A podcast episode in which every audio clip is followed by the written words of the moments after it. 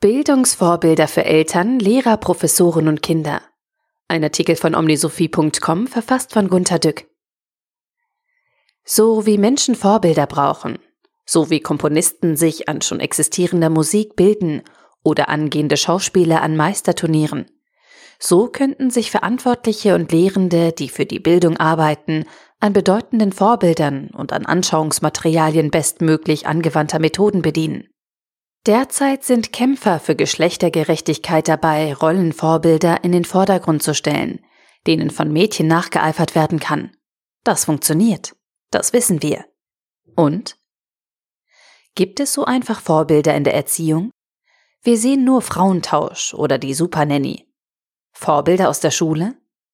Angehende Lehrer durchlaufen ein trockenes Studium, das die Professoren oft nur widerwillig nebenbei anbieten, weil sie eigentlich auf Doktorandennachwuchs schielen. Die vernachlässigten Lehramtsstudenten, die nur Lehrer studieren, absolvieren ein Referendariat und passen sich deshalb dem Trott der erstbesten Schule an, an der sie gestrandet sind. Und bald sind sie selbst Lehrer. Niemand hat darauf geachtet, dass sie Top-Lehrer in Aktion sehen. Da haben es angehende Schauspieler einfacher. Sie können nach Herzenslust ins Theater gehen und Videos der Besten ansehen, so viel sie wollen um sich selbst zu entwickeln und zu vervollkommen. Doktoren werden von den Evaluationsriten der Universitäten gezwungen, sich auch in ihren Überstunden der Forschung und der Drittmittelanwerbung zu widmen.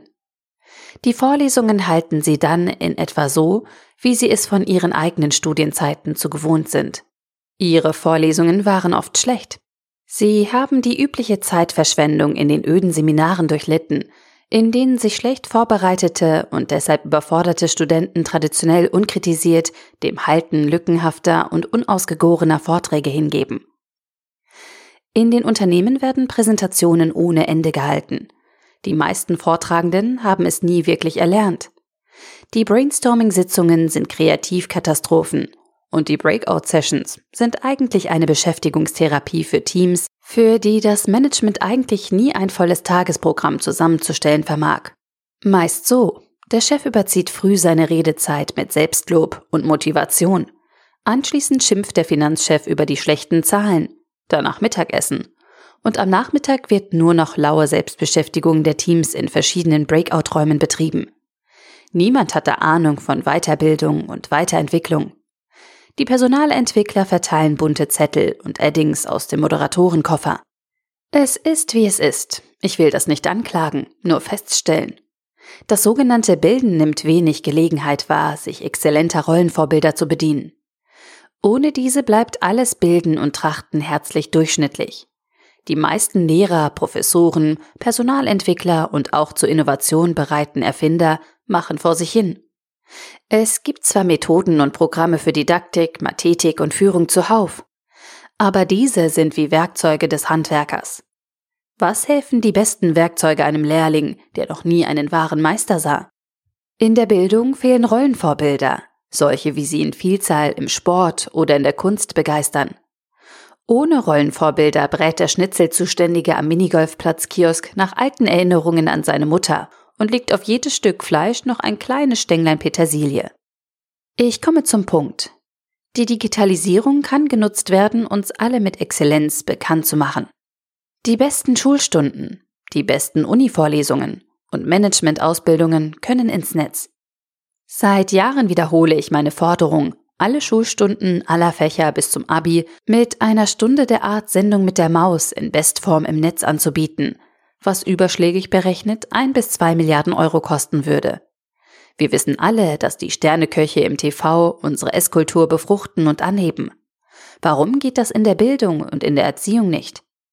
Kommen wir über das Gebabbel der Talkshows hinaus, in denen suggeriert wird, dass zufällige persönliche Erfahrungen von Prominenten der Maßstab in Erziehung sein könnte?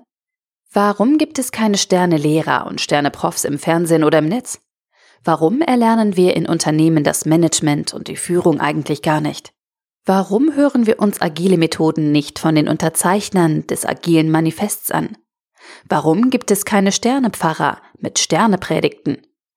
Wenn alle Bildung im Netz verfügbar wäre, könnten Eltern den Stoff mit ihren Kindern durchgehen und sich selbst noch einmal auffrischen und als Großeltern noch einmal.